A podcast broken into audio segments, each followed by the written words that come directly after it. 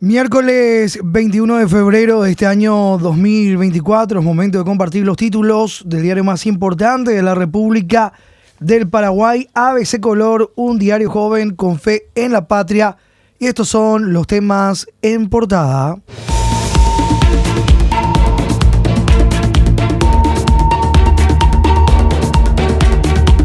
Acusan a Dionisio Amarilla del mismo pecado que Katia senadora Celeste Amarilla hizo paralelismo entre asesoras. Carolina Ferreira de Gorostiaga, supuesta asesora de quien hizo de fiscal acusador de Katia González para charla del Senado, no cumple horario ni marca. Escarcado es el mismo caso de Soledad Blanco, apunta Celeste Amarilla. Legisladores analizan si pedirán pérdida de investidura para Libero Cartista. PLRA se reúne para llamar a convención y estudiar expulsión de cartistas. Gremios suman pronunciamientos. Frente Democrático busca frenar atropellos. Amplio destaque de nuestro impreso en páginas interiores. Situación de la abogada de Dionisio es la misma que se usó contra Katia, dice en página 2. A veces, según la senadora Celeste Amarilla, que dijo ayer que el caso de Carolina Ferreira de Gorostiaga, quien dice ser asesora y abogada del senador cartista Dionisio Amarilla, es el mismo de Soledad Blanco, cuya situación sirvió para expulsar a Katia González del Congreso.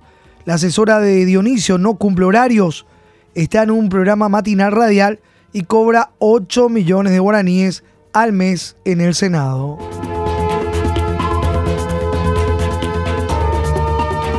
Abogada dice que cumple solamente como asesora. Carolina Ferreira de Gorostiaga, asesora y abogada del senador cartista Dionisio Amarilla, dijo ayer a los periodistas que ella solamente cumple su función de asesora dentro de la Cámara de Senadores para el legislador.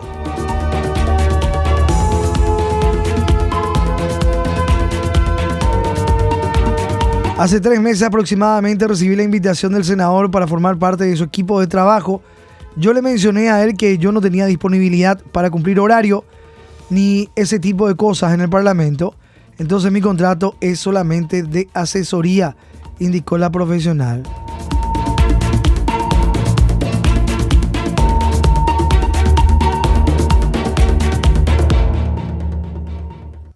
Gana más que Blanco cobró 24 millones de guaraníes en tres meses. La abogada del liberocartista Dionisio Amarilla, Carolina Ferreira, aparece en la planilla de la Secretaría de la Función Pública desde diciembre pasado, de acuerdo con el portal oficial.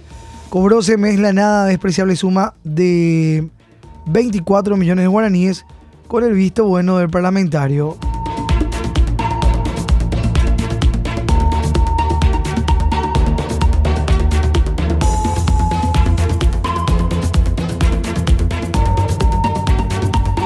Página 3, Frente Democrático busca evitar un neostronismo y atropello cartista. Senadores opositores unirán sus fuerzas tras destitución express de Katia González. Tras la destitución express de la ex senadora Katia González, senadores de varios sectores opositores ayer acordaron consolidar sus fuerzas ante el avance autoritario del cartismo y de sus satélites. Anunciaron que se unirán a las movilizaciones para evitar que el autoritarismo gobierne. En página 3 se ve la reunión de la senadora Esperanza Martínez, Frente Guazú, flanqueada por sus colegas de la oposición en la primera reunión del Frente Democrático. Se sumarán Cruzada Nacional y yo creo los senadores Yolanda Paredes de Cruzada Nacional y Rubén Velázquez de Yo creo se sumarán al Frente Democrático opositor, según manifestó la senadora Esperanza Martínez.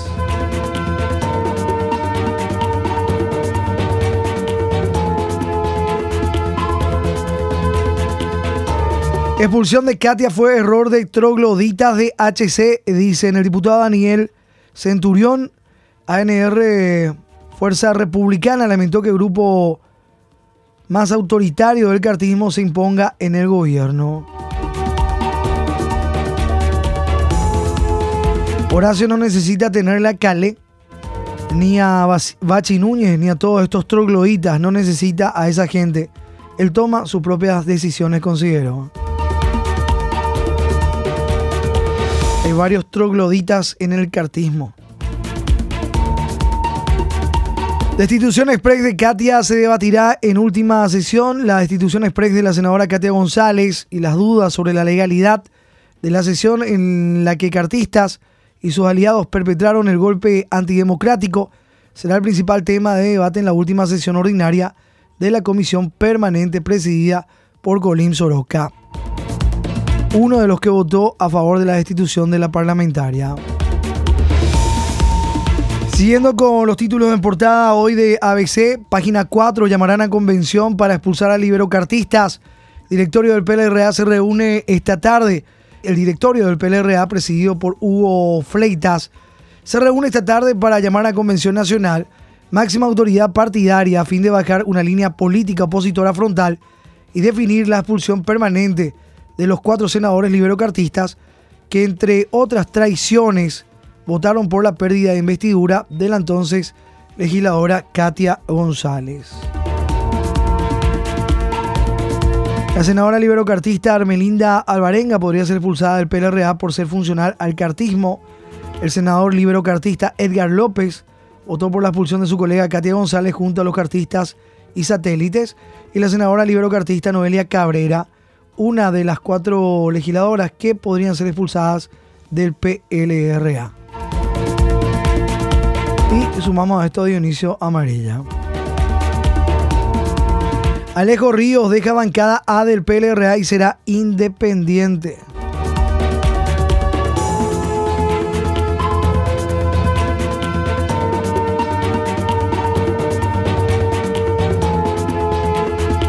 El diputado Alejo Ríos del PLRA durante el periodo pasado se mostró muy afín al oficialismo cartista en la Cámara Baja. Ahora se declara independiente. Esperan que HC no incluya reelección en la convención. Diputado dice que la idea crispará más el ambiente político. El diputado Daniel Centurión expresó ayer que espera que el sector troglodita de Honor Colorado no incluya en la próxima convención partidaria del 9 de marzo la intención de reformar la constitución para posibilitar la reelección. Dijo que sería un grave error. Entonces lee en página 5. Senador liberal alerta de la intención cartista. Líder amarilla, senador del PLRA, dijo ayer que la Convención Colorada de marzo abordará el tema de reelección presidencial.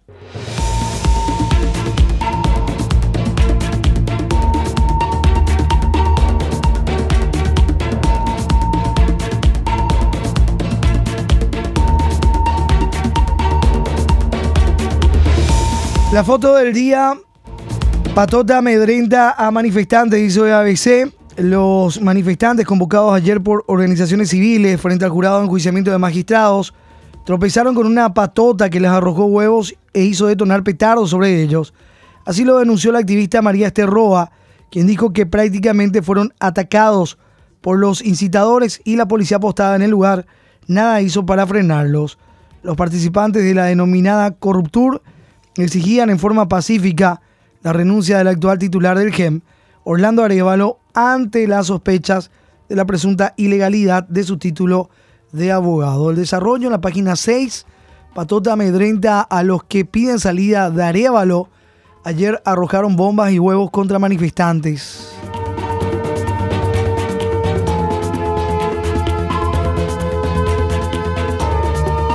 Algunas de las imágenes del grupo de manifestantes que tuvo que soportar desde petardos a baja altura como huevazos por parte de desconocidos presuntamente partidarios de Arevalo.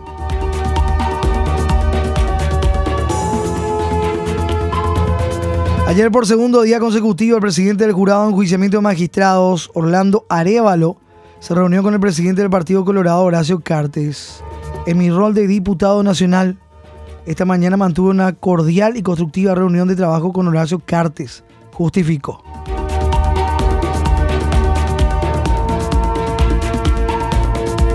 Y ya el lunes mantuvo una reunión para planificar la convención de la ANR. Si bien el artículo sexto de la ley del jurado de enjuiciamiento de magistrados, al ser legislador, le avalan las actividades políticas, éticamente son reprochables.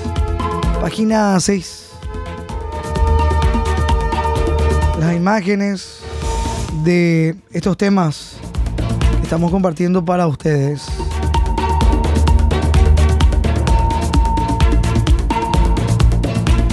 Página 14, Economía, Energía y Negocios. Gremios instan a sectores políticos a retomar la senda del sentido común. Se suman más voces de críticas ante decisiones arbitrarias en el Congreso. Más gremios, esta vez relacionados con el comercio, como la Asociación de Importadores del Paraguay y la Cámara de Comercio Paraguay-Brasil, se sumaron a las críticas por decisiones arbitrarias en el Congreso e instan a retomar la senda del sentido común que garantice el Estado de Derecho.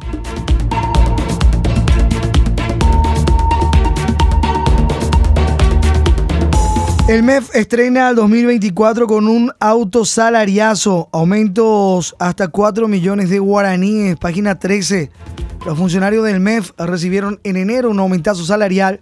Según la versión extraoficial, les asignaron entre 1 millón y 4 millones de guaraníes.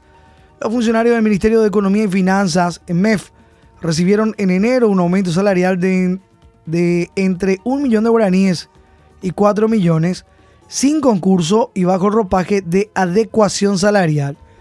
Desde la institución dijeron que aplicaron movimientos en los sueldos conforme a la ley de creación de la cartera y el presupuesto general de la nación, pero sin citar en montos.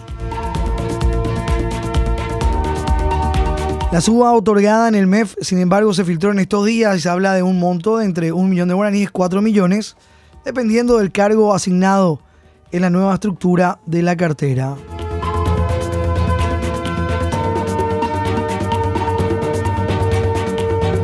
Condena de 30 años para torturador de la policía de Stroessner, castigo ejemplar.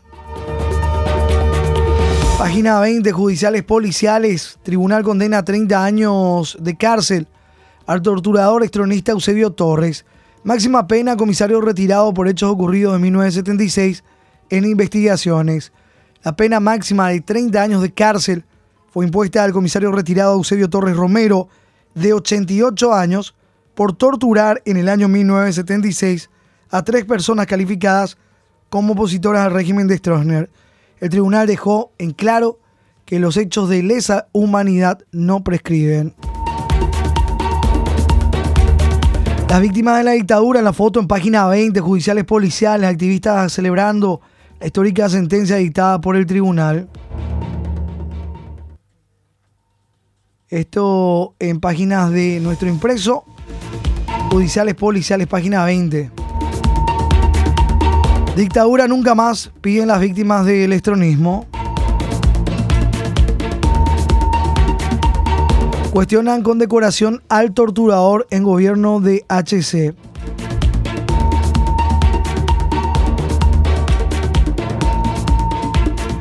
Carlos Fonclara, otra de las víctimas de la dictadura de Alfredo Stroessner, dijo que con la condena a 30 años de cárcel para el comisario retirado Eusebio Torres se deja en claro el mensaje de ni torturas ni dictadura nunca más en Paraguay, teniendo en cuenta que el tribunal de sentencia puntualizó que la tortura no prescribe.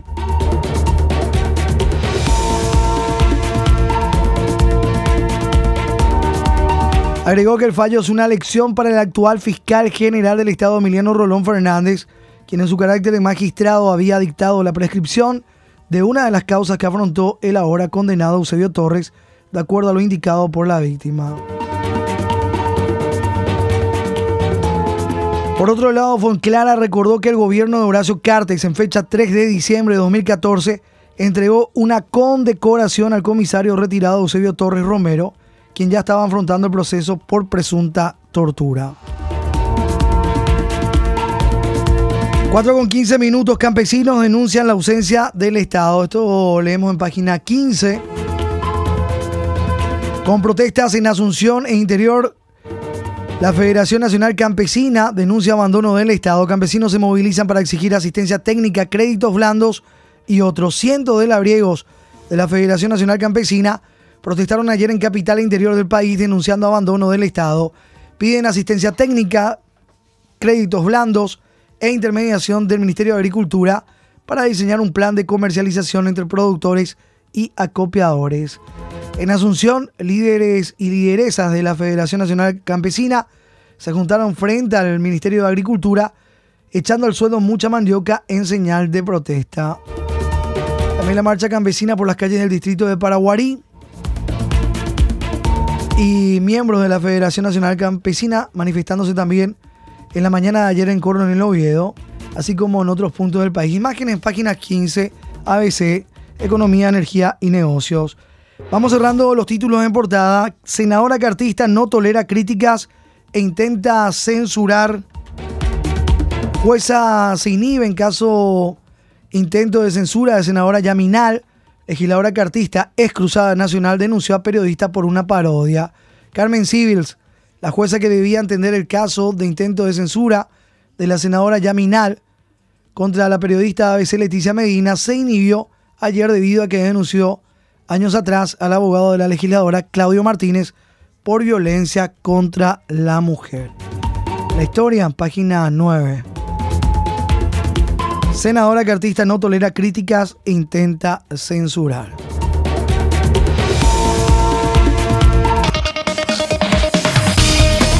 Vamos a la contratapa, otro duro examen, Nacional versus Atlético Nacional a las 21.30. El Atlético Nacional de Medellín es otro escollo que aparece esta noche a las 21.30 en el historial de Nacional en la Copa Libertadores, en la que lleva registradas 10 participaciones y el meritorio subcampeonato de 2014.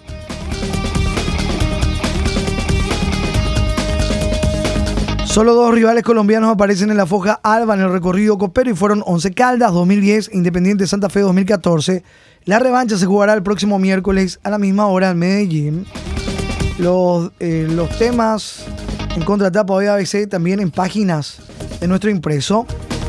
El partido de Nacional hoy a las 21.30, Defensores del Chaco ante el Atlético Nacional.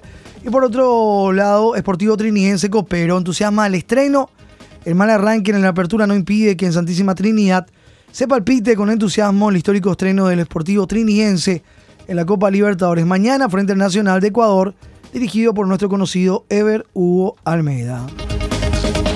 Toda la fecha, la séptima fecha del torneo de apertura, página 47. Copa Libertadores Nacional frente a Nacional, página 46. Principales ligas del mundo, Champions League, también en página 45. Y todo el deporte motor, Rally Nacional y Coda Sur, página 44 otras disciplinas deportivas también, hoy con nuestro impreso día miércoles 21 de febrero.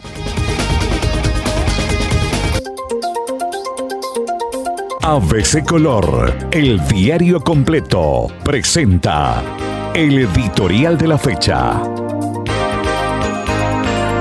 Titular del Congreso claudica ante un mandato imperativo. Es el título de nuestro editorial. La endeblez moral del senador Silvio Velar, ANR cartista, más conocido como Trato a Púa, presidente de la Cámara Alta y por ende del Congreso, tornó inútil la norma constitucional de que los parlamentarios no están sujetos a mandatos imperativos, antes que responder a su conciencia, opuesta a la arbitraria destitución de su ex colega Katia González, prefirió someterse a los dictados del Comando Nacional de Honor Colorado, presidido por el titular partidario y el jefe del Poder Ejecutivo, Horacio Cartes, y del que forman parte el mismo, el presidente Santiago Peña, el vicepresidente Pedro Aliana, el titular de la Cámara Baja, diputado Raúl Torre, y el ex senador Juan Carlos Galaverna, entre otros. Titular del Congreso, claudica ante un mandato imperativo, es lo que dice en parte nuestro editorial hoy miércoles 21 de febrero. Lee ABC Color el diario completo.